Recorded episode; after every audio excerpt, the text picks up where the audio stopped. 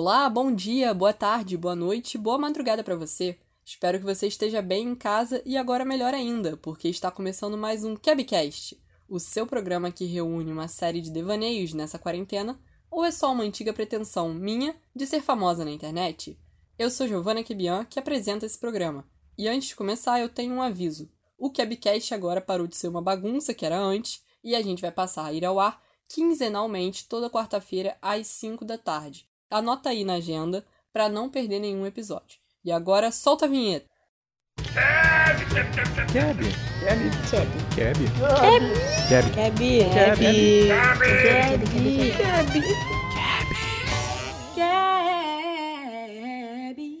Kebcast.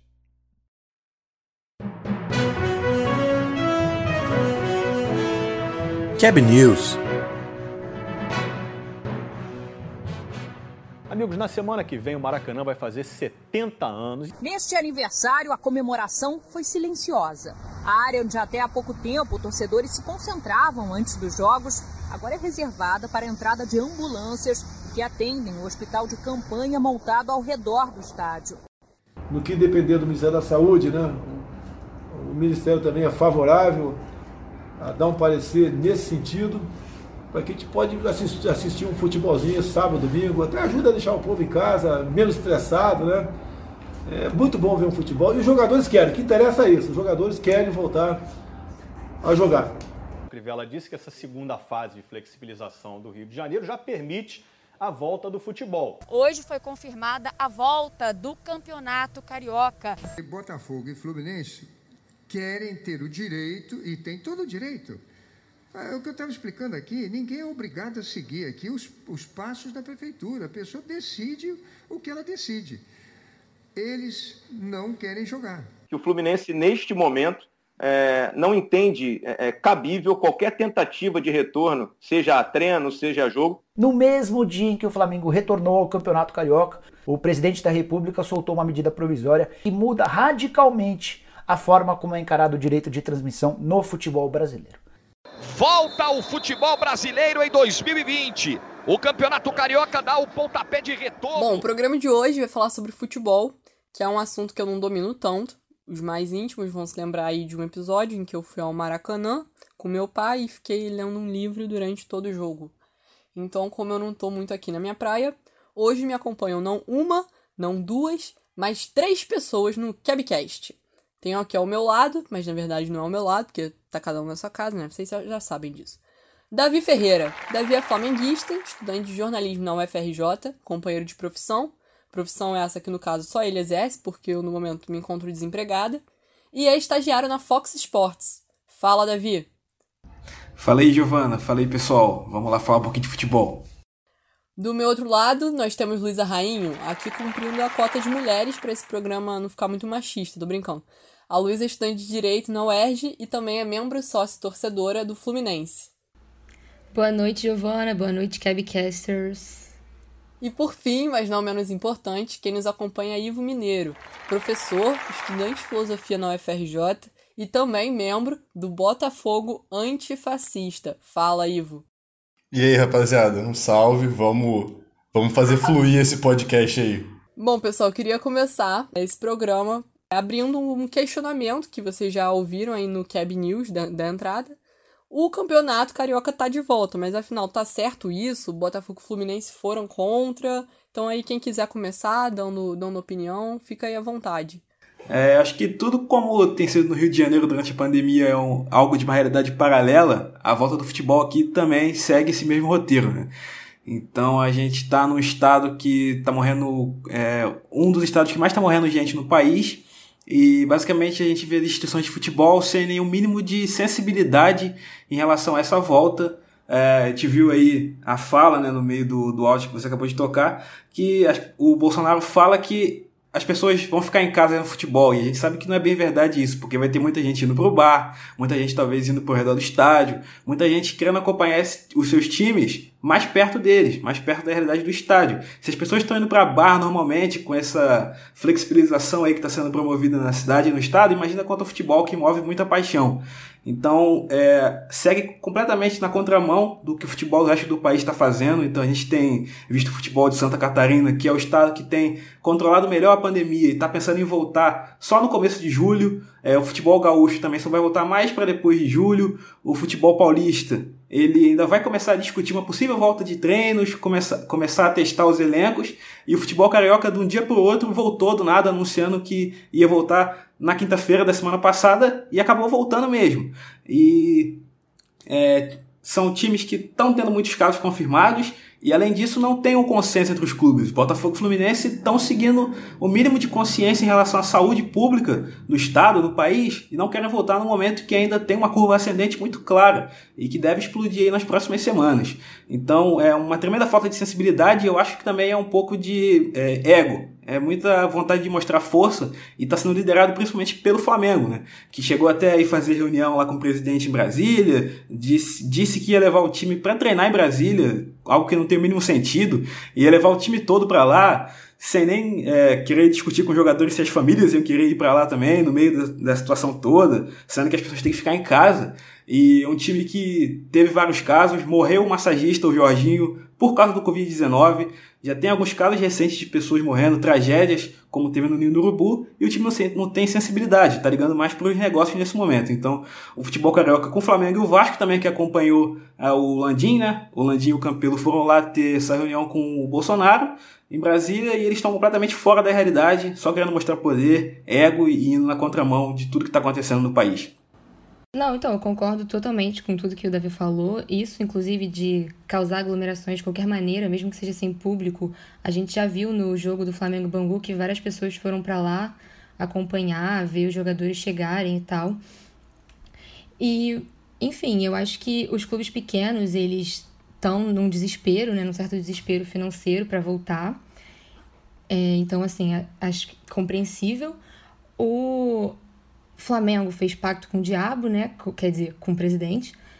E o, só o Vasco, eu não, eu não sei, eu não tô entendendo muito bem ainda. Eu, eu acho que eles só estão indo nessa, tipo, de querer voltar, sei lá por quê. Porque, assim, eu realmente não entendo, eu não sei qual é o retorno financeiro que eles vão ter, nem dentro de campo, porque eu não sei, acho que acabou o campeonato pro Vasco. E, assim, o Campeonato Brasileiro, a CBF, tá estudando voltar no meio de agosto. Então, assim, realmente não faz sentido, porque os jogadores vão jogar agora, ou em é, final de junho, começo de julho, e aí vão parar de novo até a volta do Campeonato Brasileiro. O que também é péssimo para o jogador, né? E acho que é isso, assim, tipo. Fluminense e Botafogo estão nessa, né, de tentar pelo menos adiar até julho para os jogadores poderem ter tempo de treinar, mas de qualquer maneira eu acho que não era nem para voltar. Mas também é difícil essa guerra contra a Ferg, Flamengo e o governo federal. O... Uma coisa que vale a pena ressaltar é que talvez o Carioca não volte também, né? Porque o Crivella já. Ele voltou atrás com aquele plano de reabertura. O Crivella já falou que não, não, não pode ter mais aglomeração. Então, por exemplo, o jogo do Vasco, que seria hoje, foi, é, foi adiado, sabe-se lá para quando. Tinha uma expectativa de fazer em Bacaxá, em alguma outra cidade que tivesse permitindo, mas não conseguiram organizar isso a tempo. É, e falando do Vasco especificamente, é, é, é, melancólico, né? Uma toda essa tentativa de forçar essa volta precipitada, completamente precipitada, para um time que se não ganhasse seria eliminado do Carioca. então é uma. É um. Desculpe que até não tem nenhum torcedor do Vascaíno aqui nesse podcast. É um podcast pra se defender. Mas é. É uma lógica muito bizarra, porque o Vasco tem tudo para ser eliminado do Campeonato Carioca. O Botafogo também, mas o Botafogo pelo menos não tá querendo jogar. É, mas ele tá se esforçando muito. É um podcast tem Pra não ter mais jogo. Pra, para jogar um jogo e ser eliminado. além de tudo, é quase um complexo sádico, né?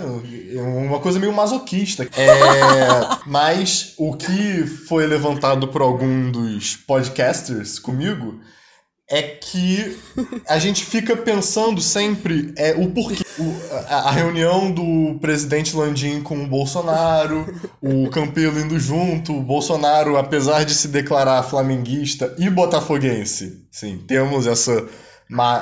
É, essa mácula no nosso currículo. E palmeirense. É, palmeirense e botafoguense. Mas tava com a camisa do Botafogo. Tava com a camisa do Flamengo, desculpa né, na reunião. Ele tem foto com todas as camisas. Sim. Mas. É só jogar no Google. Você se perguntava por quê? Por que, que o Flamengo, por que, que o Vasco, eles querem uma volta tão, é, tão precoce à competição? E, e os times pequenos é, é, é, é possível entender. Você entende a situação que um time pequeno do Rio de Janeiro tá. Porque o time pequeno, por exemplo, tem contrato de atleta só durante o período da competição do Campeonato Carioca. Então, alguns times menores não tem nenhum atleta inscrito no BIRA, que é o boletim de registro de atletas da, do estado. Então, existe um porquê. Eles precisam do dinheiro da cota de televisão para fechar o pagamento. E se não tiver, dá para entender o porquê que eles querem tanto que o jogo que, que tenha jogo, porque o a cota de televisão que o Madureira ganha quando vai jogar Madureira e Vasco é uma parte muito significativa do do montante de dinheiro que ele tem pro ano inteiro. Então é muito, é muito ruim pro time pequeno ter isso. Mas isso também não significa que deveria voltar. Deveria ter uma estruturação da FERJ para dar algum tipo de auxílio para os times menores. Mas do time grande, do Flamengo e do Vasco, que estão nessa ânsia de voltar, era incompreensível para mim o que estava acontecendo. Por quê? A pergunta que sempre pairou era por quê? Mas agora, na, acho que foi na última quinta-feira, se eu não me engano, a gente entendeu o porquê. O Flamengo, em uma disputa com a Globo, é, não tinha assinado contrato pra, pelo direito de transmissão do Campeonato Carioca. E agora o Bolsonaro fez uma medida provisória que muda o sistema de transmissão de todos os dos jogos, que antes a transmissão tinha que ser para os dois times, os dois times que estão jogando tinha que ter acordo com alguma emissora, e agora é o direito do mandante. Então, o, apenas o time mandante que tiver direito de transmissão vai poder transmitir, independente do outro, do, do outro time. Então a, o Flamengo vai poder fazer um acordo com qualquer um, ou fazer uma parceria com a Flá TV e tal, e vai conseguir transmitir os próprios jogos de to contra todos os só, times. Só te interrompendo, Ivo, o Flamengo tava pedindo 100 milhões, não era? Era um valor muito, muito alto. Assim, ah, Sim. Pra Globo. Era por aí. Acho que era, era. por aí. Aí depois a, Globo até fez umas ofertas aumentando, assim, falou, mantiveram lá nos 100 milhões, acho que desceram no máximo até 80, assim, uma coisa bem bizarra. O que, desculpa, eu não sei se alguém pode confirmar isso, mas eu vi em algum lugar que o Vasco, o Botafogo e o Fluminense recebem a mesma coisa e que na cláusula deles dizia que os quatro grandes tinham que receber a mesma coisa. Eu não sei se é isso, mas eu, eu vi alguém falando Pro isso. No Campeonato e Carioca é que... é isso. É, no Carioca, sim. E, aí, e que a Globo né, ainda estaria disposta a quebrar isso, né? Aumentar. Eu nem sei como seria isso. Aumentar a proposta pro Flamengo. Mas mesmo assim o Flamengo não conseguiu fechar uma parceria com a Globo. Parece que também a, o time bolsonarista encarnou o lema bolsonarista de ser contra a Globo, fora a Rede Globo. É, é, e, e não, com todo respeito aos dois flamenguistas e aos ouvintes flamenguistas, mas infelizmente isso sim, tem que ser comentado. E. É, mas eu acho que, acho que não é muito justo você chamar de time bolsonarista, de time governista, porque é, o cara também é palmeirense, ele também é botafoguense, então né, fica um, um pouco equivocado esse termo, né? Não, mas, mas pode... eu acho que o Flamengo ah. tá se colocando como o clube do governo Bolsonaro, né? Tá bom. Tá o ideal bom. bolsonarista é encarnado no Flamengo, infelizmente. Infelizmente. Infelizmente. Acho que quando a gente vê as atitudes, principalmente do Landim, e aí eu não consigo ser clubista no momento desse, né? Inclusive eu fico muito decepcionado com a torcida do Flamengo que eu vejo nas redes sociais, no Twitter e tal, quando a gente vê notícias alertando sobre a questão de saúde e os comentários são todos de perfis com foto do Flamengo, alguém com o nome do Flamengo e dizendo: ah, você não quer que o Flamengo volte, porque o Flamengo vai te vencer, porque o seu time não tem condição de ganhar e tal. E acho que como a Luísa falou antes, para que isso tudo? O Flamengo, é, sabendo que hoje é um dos times mais dominantes do Brasil, é o melhor, ganhou tudo ano passado, ele não precisa disso. O Carioca não é esse campeonato todo mais tão rentável o estadual, assim, em geral no Brasil. Então o Flamengo não precisa disso. Ele ia ter uma ótima temporada porque tem um time muito bom. Então forçar isso agora não é legal. Talvez seria melhor se o Flamengo é, registrasse na história que liderou um movimento para poder é, unir os clubes nesse momento, com que certeza, falta muita união de clubes certeza. aqui, e contra a pandemia. E na verdade não, você viu o contrário, o time voltando completamente contra a realidade, forçando treino, treinando escondido, contra as recomendações da prefeitura quando começou a treinar escondido lá no mês passado, e forçando, liderando essa volta. É o único time que está jogando. Se você parar para pensar, campeonatos europeus lá que come, começaram a voltar recentemente, alemão, inglês, o Carioca voltou junto com o campeonato inglês. Então acho que é impressionante você considerar a realidade do Brasil e o que o Flamengo está liderando principalmente isso com os clubes pequenos também, como o Ivo falou. Acho que é importante falar que eles foram unanimidade por causa dessa questão de cotas. E o papel da federação também seria muito importante para garantir um protocolo de saúde mais garantido. Porque é, se você pegar a realidade de jogadores do Flamengo, todo mundo vai de carro, mora na Barra, talvez, em zonas mais nobres, mas os jogadores de Madureira, de Bangu, da Cabo Friense, vão de ônibus, é, moram em lugares que talvez é, tem menos controle. Então, teria que ter um protocolo, talvez você fechar todos os times em um lugar, e nunca foi pensado nisso. Na verdade, que você tem é. Você não tem um consenso entre os clubes. O Vasco que está voltando é, teve 16 casos quando foi testar a primeira vez. Joga, 16 jogadores com caso de coronavírus. Quem vai jogar?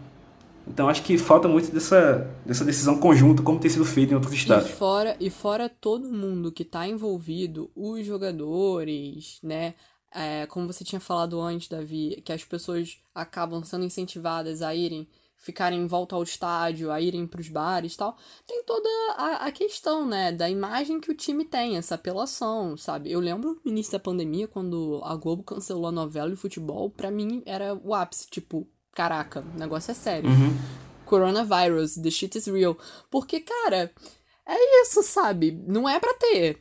Então, não, eles estão. É, o futebol tem uma, uma forte apelação no Brasil, sabe? É, o, o, ainda mais um time como o Flamengo. Tem que estar tá, é, defendendo essa bandeira, não justamente nadando contra essa corrente. E eu acho que o, mais bizarro foi é, no, no início das manchetes é a justificativa do Bolsonaro, né? Que, que é simplesmente os jogadores querem. Isso é o mais importante. Tipo, foda-se. E os jogadores não querem, né? O, o, o, Gabigol quer, então vamos voltar com o futebol, né? Que a é, Luísa pode falar do movimento dos jogadores do, do Fluminense. Um negócio histórico, memorável. Sim. Sim. Sim, Sim, eu ia até falar disso agora que você falou dos jogadores. Os jogadores querem, mas pelo visto não tanto, né? Uhum. Os jogadores do Fluminense fizeram esse manifesto, né, se colocando contra a volta do futebol e dizendo que se eles tivessem que jogar, eles iam jogar em protesto. Se colocaram ao lado do clube e eu eu considero também, eu, eu foi o que o Ivo falou, né? Acho que um momento histórico assim, né? Porque a gente tem essa eu pelo menos e acho que muita gente é quer, gosta de ver quando os jogadores se posicionam. Tipo, quer que eles se posicionem, Sim. só que Sim. não é o normal, tipo, não é comum. Sim. Então, tanto que o Igor Julião, por exemplo, é, virou assim um, um estranho, né? Tipo, uma, o único, assim, ah, nossa, ele se posiciona. Uhum. E eu acho que isso foi muito importante, mas teve uns jornalistas que distorceram totalmente, né? E ficaram falando que como se o clube tivesse forçado alguma coisa. E eu uhum. acredito que longe disso, assim, tipo, acho que não Sim. foi nada disso, e eles deixaram bem claro. E eu queria também só comentar uma coisa que o Ivo falou antes do Flamengo é, ter pegado essa coisa de globo lixo, do, dos bolsonaristas e tal. É, uhum. Que eu tô vendo também uns robôs flamenguistas agora no Twitter. Sim. É o que... flabinete do ódio. Exato, é o Flabinete do ódio. Flabinete do ódio. Que é que nem os robôs bolsonaristas, eles copiam, sabe? Tipo aquela coisa, ah, o, o, irmão do meu porteiro morreu de sei lá o quê e botaram que era Covid, aí todo mundo copia e bota. é tipo isso. Ah, o Fluminense, olha só, descobri que o Fluminense não Sim. quer jogar porque não quer pagar o salário dos jogadores. Uhum. O que nem faz É, sentido, aí é- porque você tem que pagar de qualquer Aí a maneira. gente entra, entra aí num debate que é ainda mais difícil, que é o de fake news e todo o esquema de disparação é, de informação Uhum. falsa. E mesmo quando não é uma série de bots, parece que a própria torcida sofreu uma lavagem cerebral assim, Sim. jamais vista. É, é Sim. o argumento que eu mais vejo é, É isso. Ah, assustador. você não quer que o futebol volte porque o Botafogo tem um time ruim. E sim, tem um time ruim. Ah, eu admito que tem um time ruim. Mas. E, e, e tá com medo de perder.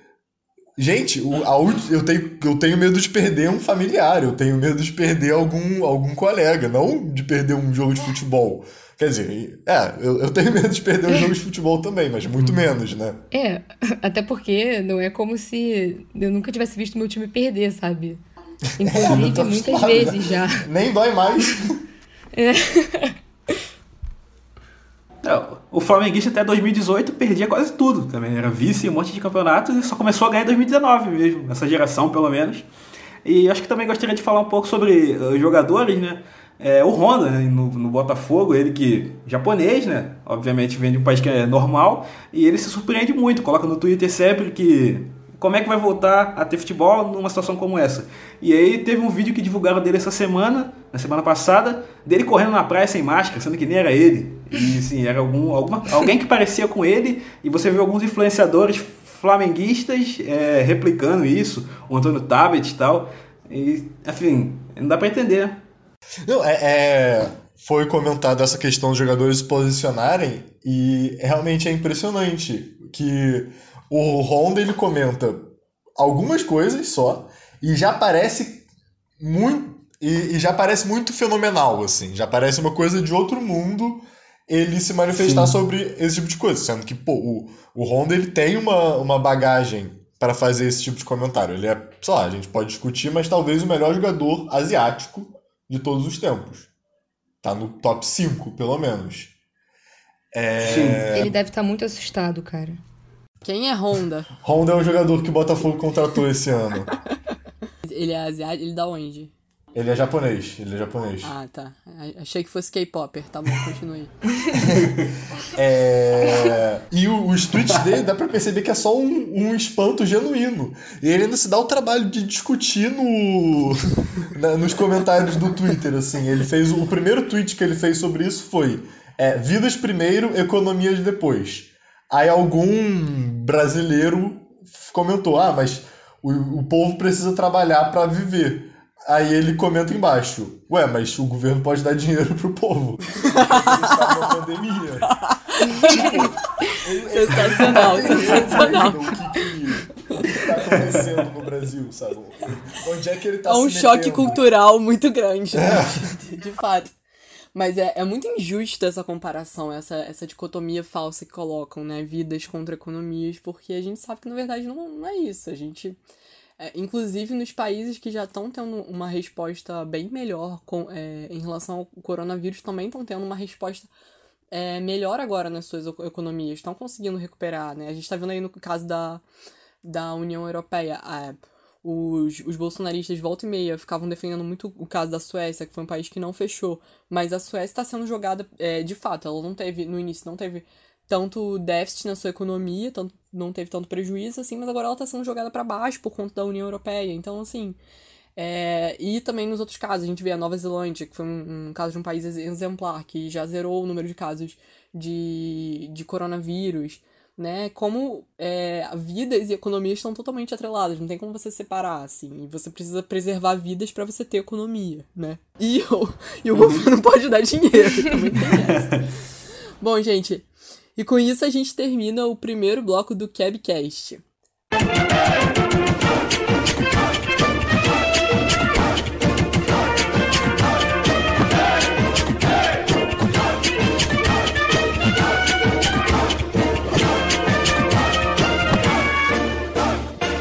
Cabcast. Cabcast. Cabcast. Segundo bloco do Kebcast, hoje conversando um pouquinho com Davi Ferreira, Luísa Rainho e Ivo Mineiro, um time de peso sobre futebol, esporte que move milhões e milhões de brasileiros. Mas nem só de alegrias é feito esse lindo esporte. A equipe do Capcast selecionou aqui um compilado de impressões de alguns torcedores super dóceis. Eu vou, não quero nem ver o pênalti do Gum. Ah, vai tomar no cu! Vai tomar no cu, seu filho da puta! Eu vou te matar, vou quebrar teu carro, seu filho da puta! Que caralho, o cara é muito ruim, mano! Ah, vai se fuder, mané! Pô, o cara faz uma porra, ah, vai se fuder! Gol, filha da puta! Cara, olha o Rafael Vaz, cara. Olha esse filho da puta, cara. Arranjando escanteio pros outros de graça. Olha lá. Olha lá. Olha só. Esse filho da puta só faz merda! Arrombado! E agora? Seu nome e seu bairro, meu amigo? Meu nome é Reinaldo Antônio do bairro das Indústrias. Aí, eu tô pondo a cara. Manda o jogador do Galo sair daqui, tem que tomar tiro. Eu vou matar o jogador do Galo. Que é isso, cara? Se continuar desse jeito, tem que matar esse Mas cara. vem cá, vamos, vamos dar nome. Pra você, a sua bronca é por quê? A minha- a minha- Os caras safados, os caras querem ficar na noite. Tem que matar. Quando pegar um e matar, é só uma vergonha na cara. Tem que pegar e render e matar. Pera aí, vamos com calma, vamos com calma, vamos devagar. Vamos devagar, porque senão a polícia vai vetar o trabalho e aí não tem jeito. Não, A Chapecoense, o avião caiu, velho. Morreu o time, morreu o caralho todo. O gato, o cachorro, o papagaio. Nós estamos no mesmo patamar. Sabe qual é a atenção que dá? Que o nosso avião caiu tem 10 anos, a gente tá fudido até hoje. Daqui a dois anos, a Chapecoense vai estar na Libertadores jogando caralho. E a gente com o nosso avião já caiu uma porrada de tempo. Tomar no cu. Porra, é foda, mané. Dá não, mané. Dá não, não aguento não. Aí, Maurício, tu fala aí que eu fico gritando no grupo e não vou lá? Caralho, você nem a jogo vai, você não levanta o cu ir lá nem dia de jogo, porra. Vai falar de futebol comigo, caralho? Não fizer isso, cara. Eu nunca chorei pela derrota do Botafogo, cara. Pô, meu time. Mas caraca, cara. Tava quase na final, cara. Quase na final. Tava quase na final. Ia doer menos se o Flamengo ganhasse a gente nas quartas de final. Ia doer menos. Ou então eliminasse a gente na primeira fase. Pô, mas caraca, mané. Os caras vão lá, toma drible do berrio e fica por isso mesmo. Pô, tomar no cu, cara. Caraca, mané. Caraca. E aí, qual, vocês são esse tipo de torcedores? Vocês são mais tranquilos? A Luísa é assim que eu sei. Eu sou mesmo. Cara, eu, quando era menor, tinha uns, sei lá, uns 10, 12 anos, o resultado do, do jogo do Botafogo no fim de semana determinava o meu humor da semana inteira. Então, assim, Botafogo ganhou. Aí eu fico Normal, a semana normal. inteira Eu feliz. sou assim até hoje. Aí Eu- o Botafogo eu- perdeu. Aí eu fico triste a semana inteira, remoendo aquilo. E, e alterava a minha rotina, assim. O Botafogo ganhou. Aí eu, no dia seguinte eu acordava cedo, assistia um noticiário esportivo, comprava o Globo, lia a página de esportes. E aí se perdeu, não, não, não pensava mais em futebol. Mas aí teve um problema, tem um problema com isso, que é que eu tava ficando muito mais triste do que feliz na minha vida. Então percebi que eu tinha que mudar um pouco a minha relação com, com o futebol. E hoje em dia eu me importo menos. Assim, eu assisto todos os jogos, todos os jogos no Rio de Janeiro eu vou, mas eu tento ficar um pouco mais distante porque é, senão eu fico muito mal. E porque te- tem uma, uma, uma questão do- dos torcedores de times que estão que na pior, que você começa a ficar feliz com poucas coisas. Assim, ah, um, um, um lateral bem batido, um, um erro com boa intenção. Você começa, ah, pô, tá tranquilo. Não vou ficar puto com o meu time por causa disso. Então eu tô nesse estágio já, é, naqueles. Nos cinco estágios do luto, eu tô na aceitação. Eu lembro que você falou isso de é, a derrota ou a vitória determinar seu humor na semana inteira. Eu lembro quando eu, eu não acompanho futebol, na verdade eu sou meio é, indiferente, assim, mas meu pai é flamenguista doente. E eu lembro quando eu era pequena, até hoje, na verdade. Quando tinha jogo e o Flamengo perdia, eu já sabia que eu não podia pedir nada. Tipo, eu tava pra pedir alguma coisa, sei lá, pra sair, pra fazer alguma coisa assim. Eu não podia pedir, porque meu pai ficava pé da vida, até hoje. Eu tenho um amigo que o orientador dele é botafoguense. O orientador na, na faculdade. Uhum. E aí, tipo, ele é tricolor, mas ele começou a torcer pro Botafogo pro orientador dele ficar de bom humor. Porque quando o Botafogo perdia era insuportável. Sim, tinha muita gente assim na. A gente tinha um professor que era tricolor na faculdade, e aí as a turma inteira ficava torcendo pro Fluminense ganhar pra prova dele ser mais fácil. Justo. É, queria entrar aqui num outro tópico, mas que também tem a ver com torcidas. É, esse mês a gente assistiu aos diversos protestos nos Estados Unidos e no mundo também, depois do assassinato do George Floyd, exigindo justiça também lembrando que vidas negras importam.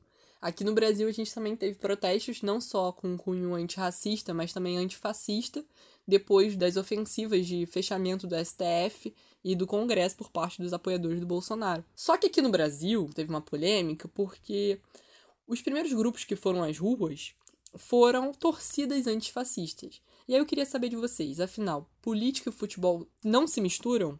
Ivo, acho que se você quiser começar, já que está no seu lugar de fala aí de botafoguense antifascista. É, bom, primeiro fazer o jabazinho aqui então, já que tá no tema. É, eu sou um dos. Um, um dos membros da, do grupo Botafogo Antifascista. Que, então, siga lá no Instagram, curte no, no Facebook, compartilha para seus amigos, para a família. É um grupo que, enfim, já, já tem alguns anos aí de estrada, mas está se organizando cada vez melhor agora e, enfim, tá- acho que tá- tá- as coisas estão melhorando. É, e, mas sobre a pergunta, acho que é impossível dissociar o futebol da política. Acho que agora, na- durante a pandemia, é o. A gente viu especificamente o uso do futebol pelo presidente para tentar tocar uma agenda dele. E existem exemplos históricos. Você, Giovana, para tentar defender o seu time, falou que o, o Bolsonaro não é flamenguista, então o Flamengo não pode ser o time bolsonarista. Só que tem um caso, por exemplo, do, do Franco, o fascista espanhol, que não era é, madridista, não era torcedor do Real Madrid, mas botou uma grana violenta no Real Madrid. Ele, inclusive, assassinou o presidente do Barcelona, na época da, da ditadura fascista espanhola, para fazer com que o, o Real Madrid se tornasse uma grande potência, um, um grande símbolo do domínio espanhol mundial e vender a sua imagem a partir do time. Enfim, é, tem- outros casos, a seleção de 70 no, no- na Copa do Mundo do Brasil, que era uma seleção encantadora, mas que estava sendo usada como lema da ditadura para tentar apaziguar os ânimos pós 68. Tem até relatos, e é, acho que isso é muito curioso, de é, grupos, organizações comunistas é, clandestinas na época da ditadura que é, fizeram votações, e tem registro disso, para decidir se os militantes iriam torcer pela seleção brasileira ou não. Caralho. No final, a maioria resolveu torcer, porque a seleção era tão encantadora que não tinha muito como. Foi tipo o dilema que a gente ficou na Copa de 2018 se a gente usava a camisa do Brasil ou Hum. não, já que ela virou um outro símbolo agora, né? Sim. Sim. Sim. É, tem muitos movimentos de extrema direita, é, a gente tem visto mais no Brasil agora que usa a camisa da seleção, né, a simbologia da camisa amarela, que teoricamente representa patriotismo, e se apostam desses símbolos e acabam roubando a simbologia. E também isso acontece em algumas, alguns regimes de extrema direita na Europa também. Se eu não me engano, Finlândia, alguns, é, Hungria, se eu não me engano, esses países mais do leste europeu, que acontece isso também. Então é um movimento de você tomar esse símbolo patriótico. E eu acho que também é legal que o Will falou do Real Madrid, e esse é um assunto quando a gente vai falar com um madridista, né, um torcedor brasileiro do meu Real Madrid, é, a gente, o Real Madrid é três vezes campeão europeu, mas lá nos primórdios, nessa, nessa época da ditadura fascista do Franco, o Real Madrid é, consegue o estádio do seu, o terreno do seu estádio, Bernabéu, é facilitado pelo governo, o maior jogador, um dos maiores jogadores da história do Real, que é o de Stefano, ele é roubado do Barcelona para o Real Madrid pelo governo, e o Real Madrid ganha cinco é, Liga dos Campeões lá nos primórdios, também porque tem apoio do governo e tem muitos jogos polêmicos, com decisões polêmicas de arbitragem, e é assim que nasceu o Real Madrid, que é um dos maiores times do mundo. Então tem, não tem como dissociar o futebol da política. É, é, que além desses casos pontuais, é, entender o futebol como um fenômeno social é entender o, a, a, organização social. Um liberal, uma, uma pessoa que não pensa, pensa no indivíduo, né? a, supervalorização do indivíduo, não, não consegue entender como é que o como é que pode ter uma, uma tanta comoção em prol de um, uma instituição ou alguma coisa que é o futebol? É uma comoção pública, um sentimento generalizado, um sentimento de carinho entre pessoas que nunca se viram. Então, o quem não entende uhum. como o futebol se organiza entre as pessoas e a relação que as pessoas têm com o futebol, dificilmente vai entender o que, que é uma organização social, dificilmente vai entender como é que uhum. é, é possível criar um movimento de massas. Porque nesse momento em que as únicas instituições no Brasil que tem movimento de massa é o Bolsonaro e times de futebol, bom, acho que a gente tem que, no mínimo, tentar entender como é que é o time de futebol. E só para contar mais um, um caos, tem a história do da Margaret Thatcher com o Liverpool. Porque teve uma. Teve um. O Liverpool. O, o futebol inglês sofria muito com um problema de hooligan, de muita uhum. violência. O volta e meia tinha mortos nos estádios, já tinha, tacavam fogo no estádio. E aí teve um jogo do Liverpool que desmoronou uma parte do estádio. Acho que 92 torcedores morreram, foi uma coisa. 96. 96. 96. E a Margaret Thatcher, que era a primeira-ministra de então, usou aquilo como uma campanha elitizar o futebol. Porque ela não entendia o futebol como movimento de massa, porque ela não acreditava no fenômeno social do futebol. E aí ela acabou com a estrutura do futebol inglês. O futebol inglês até hoje é muito elitizado. Mas, anos depois, surgiu um relatório de que a Margaret Thatcher sabia desde sempre que o estádio estava em condição imprópria de jogo e resolveu manter o jogo, mesmo assim, para que acontecesse alguma tragédia e ela se utilizasse daquela tragédia como pretexto para fazer as reformas que ela tem, que ela, que ela quis fazer. Tanto que até hoje a torcida do Liverpool canta uma. Até hoje não, porque ela já morreu. Mas enquanto a Margaret Thatcher estava viva, a torcida do Liverpool cantava uma música que. Vai dar uma festa, é, né? Quando a Margaret Thatcher morrer, nós vamos festejar. quando a Margaret Thatcher morrer. É, Isso é muito bom, a Thatcher cara. É, é bizarra, muito nojenta.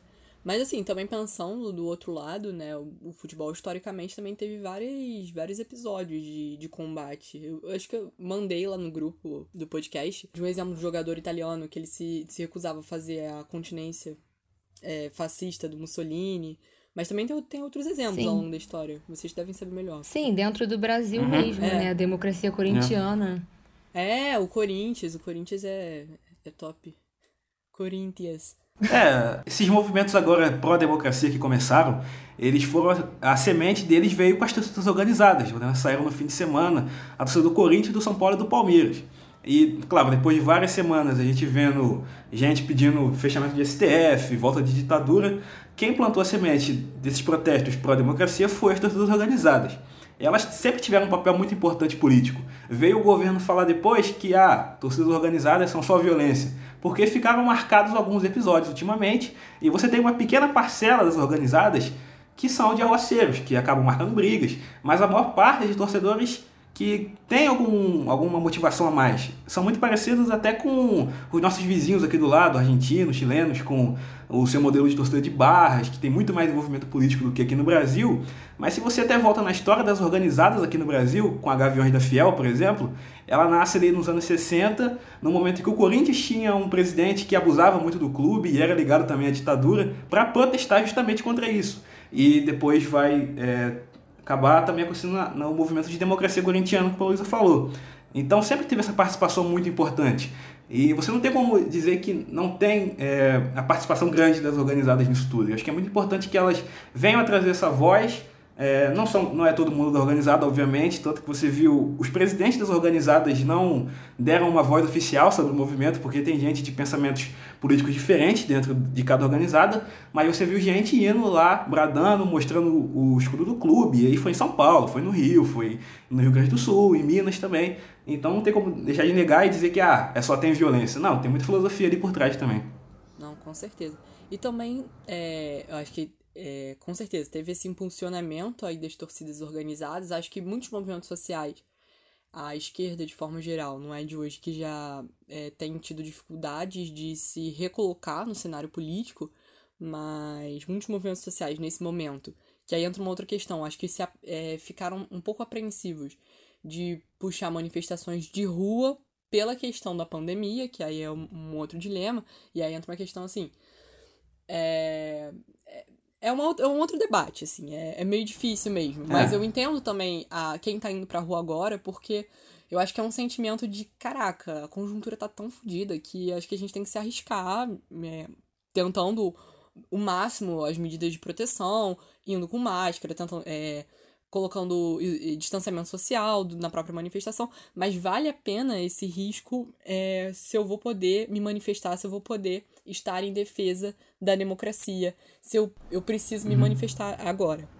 E, mas não só, mas não só as torcidas organizadas, né? É, nesses protestos também teve muito, e não só no, nas manifestações de rua, tem tido muita gente que não são é, figuras é, já organizadas historicamente, não são, não são dos movimentos sociais, né? Tem uns estudos do, da Arquimedes tem, que, que mede os, os engajamentos, as reações em relação às percepções do, do Bolsonaro de semana a semana. O Foro de Teresina usa muito, se baseia muito nesse estudo para para medir como é que tá a, a reação do, do, da população em relação ao presidente.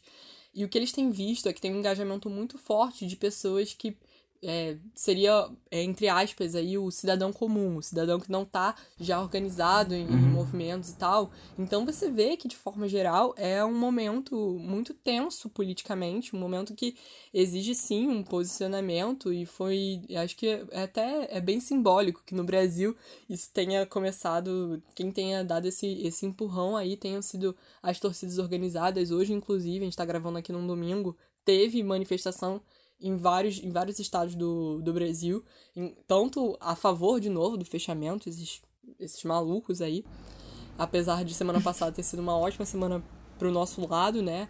A gente teve aí o Queiroz, tivemos a prisão da Sarah Winter, tivemos algumas vitórias. Grande, Grande dia. dia. é, a gente ainda tem muito que lutar, a gente ainda tá. É, acho que não, quando eu não sei, não sei nem se eu posso falar de estar no pior momento do Brasil, porque eu já falei, a gente tá no pior momento várias vezes. Nunca se sabe. E sempre fica pior, então não, quero me arriscar. Mas falando é, é, sobre posicionamento, vocês já deram um exemplo no bloco anterior de alguns uh, alguns jogadores que se não que não não hesitaram e se manifestaram no Twitter mas, além da conjuntura, os jogadores também se manifestaram muito em relação ao BBB. E aí eu queria saber de vocês. Como é que é isso? Eles viraram é, influenciadores digitais também? Agora Gabigol, Neymar vão, vão ficar comentando o BBB? Como é que tá essa treta Espero aí que sim. do Brumar? Espero que sim. Olha, eu eu sou uma pessoa que migrei pro BBB depois que o futebol parou, né, por conta da pandemia. Sim. E aí virou meio Também. que um substituto, assim, para mim, sabe? Uhum. É, não, não, tinha o que fazer, né? Nunca é deu tanta sorte a Globo quanto né, nesse caso. Porque a relação que as pessoas é. desenvolveram com o Big Brother era de time. Era tipo, ouvir Sim. quando Exatamente. alguém ganhava a prova do do bate e volta, ouvir gritaria na, na vizinhança, sabe? É um Gritavam na surreal. janela, é. é. Meia-noite, as pessoas é. gritando. uhum. Sim. Não, mas era muito assim. Eu, eu que nem acompanho futebol, eu ia. É, dava 11 horas, eu ia direto pra televisão pra ver BBB sempre, assim. Durante no início da pandemia. Agora tá fazendo uma falta, assim. A Globo tinha que fazer outro reality show. Ou botar reprise. Em Portugal, Giovana. Em... Não dá, não dá. Com aquele sotaque eu não consigo ver BBB de Portugal, não consigo. Bom, pessoal, e com isso a gente vai finalizando o segundo bloco do Cabcast. Nós somos Cabcasters. Eu sou Cabcaster. Eu sou Cabcaster. Eu sou o Cabcaster. Eu sou Cabcaster. Cabcast, pra mim é curtição, sair. Eu ouço todo o Cabcast que tem. Cabcast pra mim é aquele programa pra você curtir, beber, ficar, zoar. Cabcast é pra curtir, conhecer pessoas novas, paquerar. Chegamos no terceiro bloco do Cabcast. O programa já vai chegando ao fim. Lembrando que você pode sempre deixar sua sugestão, crítica e elogio nas nossas redes sociais. Aproveita agora e vai lá curtir arroba Cabcast no Twitter e no Instagram. E falando de participação aí do público, chegou agora o meu momento preferido. A equipe do Cabcast pediu para vocês, Cabcasters, enviarem histórias marcantes, lembranças que vocês tiveram relacionadas ao futebol. Solta aí! Em 2003, a primeira vez que eu fui no Maracanã, eu fui ver Vasco Fluminense é, na final do Campeonato Carioca. Eu devia ter 5, 6 anos. É, fui e. Só que eu tava, tava empolgadaço pra ir, né? Tive que viajar até o Rio. E a primeira vez que eu andei de avião, a primeira vez que eu andei de táxi, tava empolgadaço com táxi. E é a primeira vez que eu ia assistir um jogo no Maracanã. Acabou que é, eu fiquei doente, assim, um dia antes da viagem. Fui ver o jogo doente, eu tava com muita febre e dormi o jogo todo. Eu só acordei é, com gol quando meu pai começou a gritar e me jogar para cima. É, a gente estava no meio da arquibancada e a barulheira e ele pulando. E o Vasco saiu campeão e só ganhou outro campeonato carioca de novo em 2015. Eu me identifiquei, a última vez que eu fui no Maracanã eu fiquei com febre. Foi Flamengo e Corinthians, ano passado. Deu febre no segundo tempo, não consegui pensar direito na vida. Peguei o trem com febre depois também, mas deu pra ficar tudo bem. Tem o. Podia, sempre podia ser pior, né? Pelo menos o time dele foi campeão. Sim, sim. É, pois é, isso que eu ia falar. Todo o trabalho, pegar avião, táxi, primeiro táxi. Ele tava de corpo presente, pelo menos. Não, tá bom, pô, tá bom. Tá ótimo. E ainda é uma história pra contar. Show. É. Vamos pro próximo? A gente tava, tipo, comemorando, a gente tava muito apertado, assim, no Maracanã. E aí o amigo da minha irmã, quando foi comemorar, minha irmã foi abraçar ele. E ele tá, tipo, muito animado, assim, do nada. E sem querer ele deu um soco na cara dela e ela caiu no chão. Foi bem engraçado. Ok. Foi. Foi bem engraçado, é muito bom, né? Foi bem engraçado. Foi bem engraçado. Ai, ai. Mas vocês já se meteram em briga quando foram ao jogo, assim? Não, eu não. Cara, eu nunca me meti em briga, né? Mas uma vez eu tava, eu tava indo pro Fla-Flu com um amigo e eu falei para ele que às vezes eu ficava apreensiva de passar perto da torcida do Flamengo, né? Porque a maioria das vezes, tá quase sempre, é tipo muito mais gente, né, do que a torcida do Fluminense. E eu falei para ele que às vezes eu ficava assim, ele falou: "Não, relaxa, eu tô aqui com você". Só que aí ele bebeu muito. E aí, quando a gente tava. O Fluminense perdeu. E aí, quando a gente tava indo embora, tipo, a torcida do Flamengo fica, tipo, zoando e tal, né? Xingando. Aí ele ficou com muita raiva e começou a ir pra cima de um cara, tipo. Caraca. Ele disse que ia, tava comigo lá, que ia ficar tudo bem, sabe? E aí na volta, ele que tava arranjando briga. É, Ivo, nunca brigou, Cara, não? não, eu sou muito da paz, né? Mas é, várias vezes eu me encontro em uma situação que tá dando alguma merda e eu tô no meio. Tipo, teve, É. teve ano passado, ou ano, ano passado ou ano retrasado, já não lembro mais. A quarentena mudou a minha percepção de tempo. Teve o Flamengo e Botafogo, que a torcida do Flamengo tentou ir na, na torcida do Botafogo. Me ajuda aí, Davi. Foi ano passado? Qual? Qual jogo? Flamengo e Botafogo, que a torcida do Flamengo começou a querer ir na torcida do Botafogo, disfarçado. Ah, foi o jogo de portões fechados. Foi, foi ano Mas passado. isso acontece sempre. O gol do Lincoln, né? É.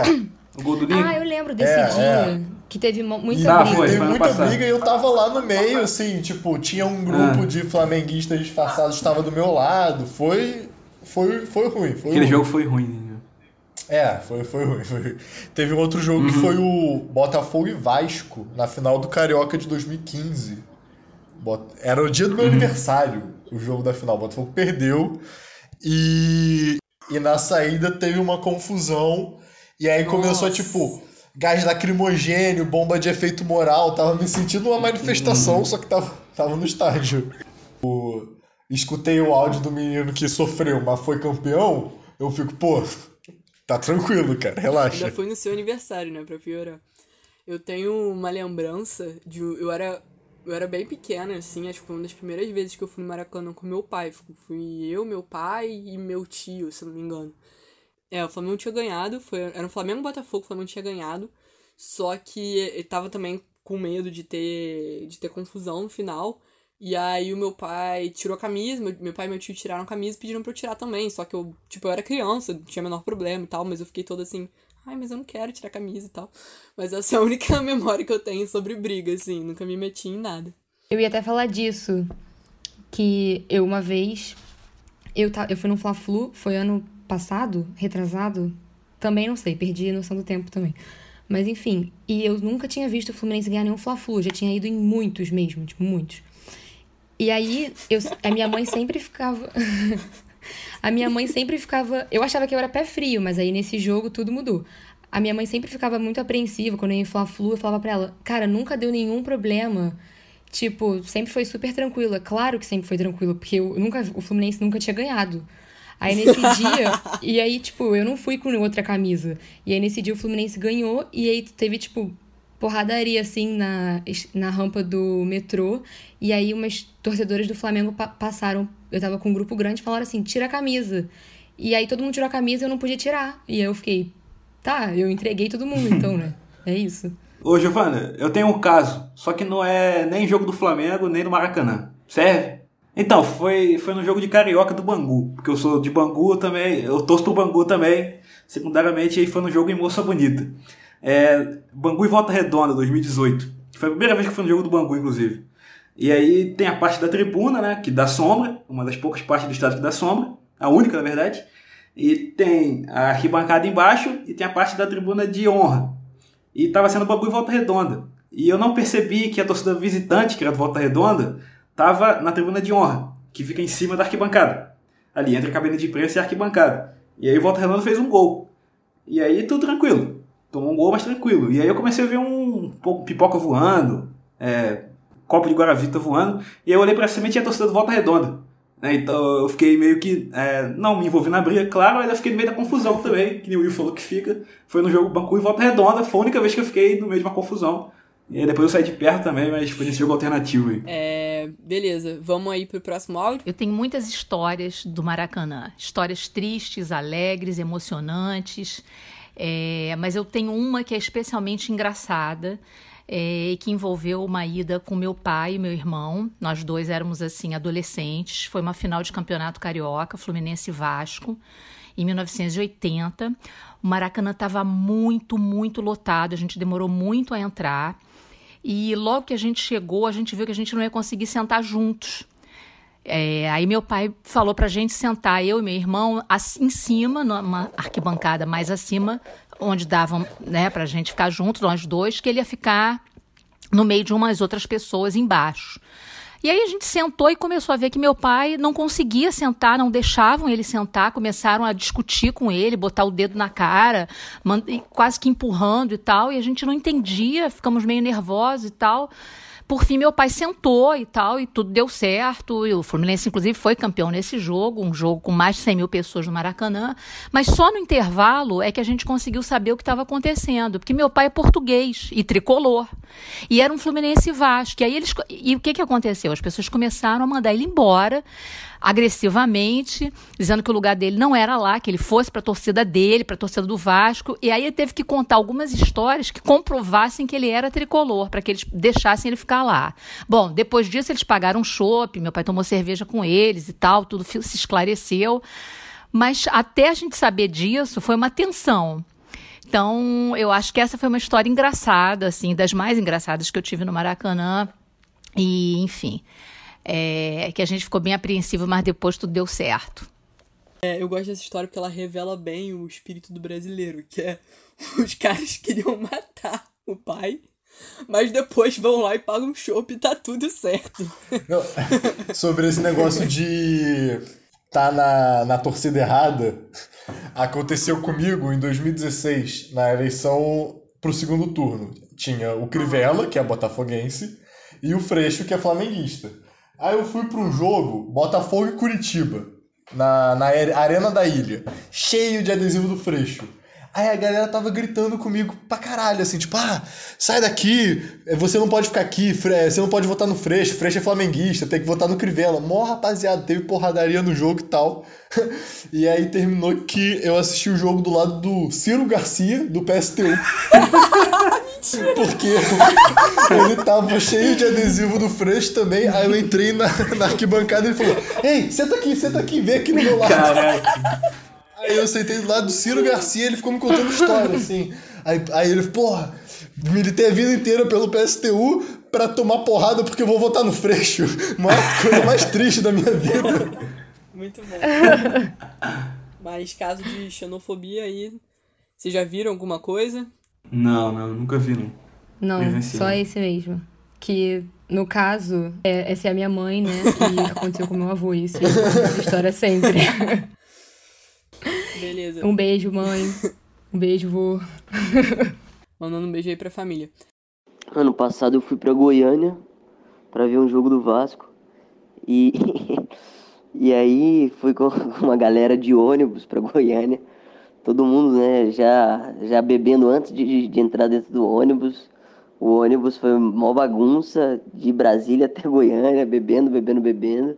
E quando a gente chegou lá, é, não tinha ingresso para toda a galera do ônibus no mesmo setor. Então a galera meio que ficou separada e combinou de pular o alambrado do estádio pra gente ficar todo mundo junto, para ficar todo mundo na área de arquibancada do Serra Dourada. Uma galera teve que comprar área de cadeira. E nisso eu já tinha bebido uma ou duas cervejas a mais Fui tentar pular, na época eu estava confiante porque eu tinha acabado de fazer aula de parkour na universidade. Estava confiante, mas com a minha coordenação abalada pela, é, pelo consumo de substâncias alcoólicas, eu tropecei e caí no fosso do estádio, uma altura de 5 metros. Me fudi, quebrei o punho, tive que fazer cirurgia. Passei dois meses afastado do trabalho, sem poder ir para a universidade. É, e até hoje, meu punho não está 100% recuperado. É, é verdade. Come... Começou como uma história normal, teve ali uma parte cômica e depois foi só tragédia. Só tragédia. É, mas tem gente que faz tudo pelo futebol, né? Tudo pelo time. Claro, claro. É que ele não deu o detalhe se ganhou ou perdeu, né? se ganhou, tudo vale a pena. É, eu já me machuquei algumas vezes, assim, em jogo, mas nunca nesse nível, não. Beleza, gente. O nosso próximo áudio é de um episódio que com certeza ficou marcado na memória de todos os brasileiros. Alguns especialistas dirão que foi a partir daí que o Brasil começou a desandar. Segundo Neymar, relaxa, galera. Vai tudo melhorar depois da Copa de 2014. Então, no famosíssimo dia do 7 a 1 que foi na Copa de 2014, eu devia ter uns 13, 14 anos. É... Aí todo mundo decidiu se reunir na casa de uma amiga minha é... pra gente ver, né? Achava que o Brasil ia ganhar e tal, ia pra final. E aí a gente. E era numa terça-feira, a gente decidiu pedir a pizza da Domino's, porque tem aquela, né, de pede uma, ganha outra. Então é dois em um, dois por um, sei lá. E aí a gente decidiu pedir a pizza da Domino's, pedimos, não sei, nós éramos oito, dez, a gente pediu duas pizzas achando que vinham quatro. E aí a gente tava lá vendo e no meio da confusão do jogo, ainda na confusão do jogo, a gente recebeu a pizza e só vieram duas pizzas. E, aí tudo, e chegou, eu acho que no intervalo do jogo. Aí todo mundo ficou assim, ué, moço, mas só veio duas. Ele falou, não, eu vou deixar aqui, qualquer coisa vocês ligam para reclamar. Aí, início dessa confusão, todo mundo morrendo de fome, a gente começou a comer e o jogo voltou. E toda hora que a gente via, tipo, a gente ia pro quarto para falar com a Dominus, uma coisa assim, e tinha tido um novo gol, um novo gol. E aí ficou aquela famosa coisa de achava que era um replay, a gente realmente achava, ninguém tava entendendo nada. E os númerozinhos na tela lá em cima mudavam, ninguém entendia nada. Aí a gente, enfim, no final a gente descobriu que era 7 a 1 né? E a gente tava ligando pra Dominus, reclamando, a Dominus falando que, na verdade, em dia de jogo essa promoção não valia. Aí a gente, um de criança, começou a fingir que era adolescente. A gente gritava. Adolescente não, a gente fingia que a gente era advogado. Aí a gente gritava, mas eu sou advogado, eu vou processar vocês, vocês não escreveram isso, sei lá o quê. ia passando de pessoa para pessoa o telefone, todo mundo pedindo que era advogado e o cara provavelmente até sabia. A gente lembrava até o nome dele, agora eu já esqueci, mas é, ficou assim, esse nome gravado. E, e a Dominus, que era também pra gente nunca mais pedir, que era a Dominus do Flamengo. e aí a gente escreveu no final só uma, uma crítica no Reclame Aqui, porque ninguém fez nada, a gente não ganhou outra pizza, todo mundo teve que comer só duas pizzas, dividiu. E foi assim que terminou nossa história. brasileiro não tem nem direito a comer pizza pra afogar as lágrimas. No- eu lembro que na, na época do 7x1, tipo, um pouco antes do 7x1, e aí depois do 7x1 se popularizou, tinham várias lojas que faziam, tipo, promoção. Gol do Brasil, pode comemorar. O chopp sai, sei lá, mais barato.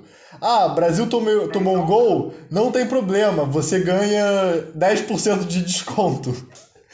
E aí, quando ficou 7, 70% de desconto, aí é foda. Ô, Davi, você lembra onde você tava no dia do 7x1? Então, eu tava em casa, tranquilo até demais, né? Mas eu fui uma daquelas pessoas que saiu pra ir no banheiro no meio do jogo, né? E aí, acho que tava dois ou três, quando eu voltei já tava saindo o quinto gol, né? Porque realmente saiu quatro gols em sete, nove minutos. E aí foi, poxa, foi o intervalo. Quando eu voltei já tinha acabado o jogo praticamente. Mas nem deu pra chorar naquele dia porque as lágrimas secaram antes mesmo de elas poderem sair, né? Porque se se fosse 2 a 0 também dá pra chorar, 3, mas quando tava 5 aí já só vi por obrigação mesmo, porque não tinha o que fazer. É, eu tava em Portugal, no caso, com o meu avô português, que não é vascaíno, né? E foi meio tenso, eu fiquei um pouco chateada, Nossa, porque... ver isso em Portugal. É, eu porra. tava num restaurante com a minha família toda portuguesa e tal. E aí tava passando o jogo e meu avô tava de costas, eu tava de frente pra televisão, ele pediu pra eu ir avisando pra ele. E aí eu fui avisando, só que começou a... ele achou que eu tava mentindo. Eu ficava: "Ih, foi gol da Alemanha". Gol da Alemanha. Aí ele assim, ué, como assim? Eu, é, é isso mesmo. E aí, de repente, o restaurante todo parou pra assistir. Os garçons pararam de atender e ficaram assistindo. e eu fiquei me sentindo, tipo, perdida ali, né? Todo mundo tava, tipo, rindo, falando, nossa, e eu assim, meu Deus do céu. Eu ainda fui depois pra um, pra um bar, sei lá. Eu tinha 14 anos, mas a eu fui com a minha prima, tipo, pra um lugar, assim, onde os amigos dela estavam. E eles estavam, tipo, tinham tá- muita gente, muita gente enfurnada naquele lugar assistindo numa televisãozinha pequena. Os amigos dela estavam, tipo, zoando muito e ela falou, tipo, gente, por favor, a minha prima é brasileira. eu fiquei, nossa. E ainda teve aquele gol do Oscar, né? O famoso 1, do 7x1. E aí um amigo dela virou pra mim e falou, ai, foi gol. E eu fiquei, cara, cala a boca. Tipo, obrigada. Agora vai, agora vai. Enquete aí pra vocês. Vocês acham que seria mais ou menos vergonhoso 7 a 0 Cara, eu acho que o 7x1 acabou sendo impactante, né? O 1 é que eu acho o 1 no final muito escroto, tipo. Tipo, eles deixaram a gente fazer um, sabe? Foi tipo isso. É, é. É, ficou parecendo isso. Podia ser 10 a 0 talvez, mas eles tiraram Podia perto. ser mais até, Eles deixaram de fazer um gol. Eu nem, com- nem Chegou o momento que eu tava assistindo com os amigos, chegou o momento que a gente. Tipo, quando tava, sei lá. Quando ficou 5 a 0 a gente obviamente desistiu imediatamente de torcer. E a gente começou a pesquisar no Google, tipo. Ah, qual é a maior derrota do Brasil na história? Qual é a maior derrota em uma Copa do Mundo da história? E a gente começou a torcer pro Brasil bater esse recorde, assim. Pô, bora lá, Brasil, é, é 9 a 2 vamos conseguir, vamos conseguir. Ah, foi uma boa forma de transformar a situação, né? Achei criativo. É, a gente começou a torcer pra alguma coisa. Não tinha mais como torcer pra seleção. Acho que o 7x1 fica pior, porque se fosse 7x0, não ia virar meme, sabe? Ia ser tipo, ai, perdemos de goleada e tal, mas virou meme, o 7x1 é. A gente fica fala hoje em dia, né? Todo dia um 7x1 diferente, que merda, não sei o quê. Porque é isso, né? O brasileiro Sim. se esforçando lá. Eu acho o 1 muito escroto. Eu acho o 1 a parte mais humilhante do, do 7. O 1 às vezes é você querendo ver algo positivo no meio de uma tragédia. Fica assim. É a cara do Brasil. É, o, é, o hashtag obrigada corona, né? É. É quando você vê o número de casos recuperados em vez da É, quantidade de mortes. É isso. Ai, ai. Bom, pessoal, o Kevcast de hoje fica por aqui. Ah, ô Ivo, con- antes da gente terminar, conta a sua história. Ah, tá. Ó, isso daí é pros, pros alunos de comunicação, o FRJ. Meu, meu, meu pai era aluno Ah, é da comunicação FRJ. É, mas aí, lá nos anos 80, eles tinham tinha o campinho, né? E dava pra jogar futebol no campinho na época. E eles organizaram o futebol da galera da, da Eco com a galera da economia. Só que a galera da economia era só uns playboyzinho fortinho assim, marombado, rápido pra caralho. E aí o goleiro da comunicação quis apostar contra o próprio time da comunicação. Falou, cara, nunca que a gente vai ganhar da economia. Eu aposto. E, e apostou uma caixa de cerveja. Aí chegou na hora do jogo, o jogo foi 3 a 0 pra galera da comunicação. O goleiro agarrou pra caralho, tipo, fechou o gol. A economia não conseguiu fazer nada. E aí saiu, teve que ficar pagando cerveja pras pessoas. Bom, depois dessa história incrível, o Quebecast de hoje vai ficando por aqui. Eu sou Giovanna Quebian e me despeço de vocês. Hoje acompanhada por Davi Ferreira, flamenguista, estagiário no Fox Sport.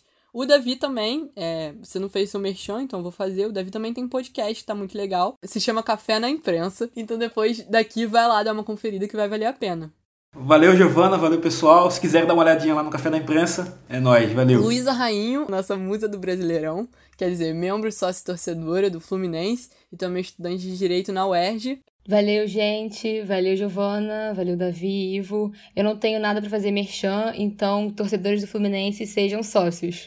Ivo Mineiro, estudante de filosofia na UFRJ, professor e botafoguense antifascista. Tchau, Ivo. Valeu, valeu, rapaziada. Mandar um salve aqui pro bonde do cafezinho do Astérios. Pode? Tá liberado? Pode. Me pediram, me pediram salve. Caraca!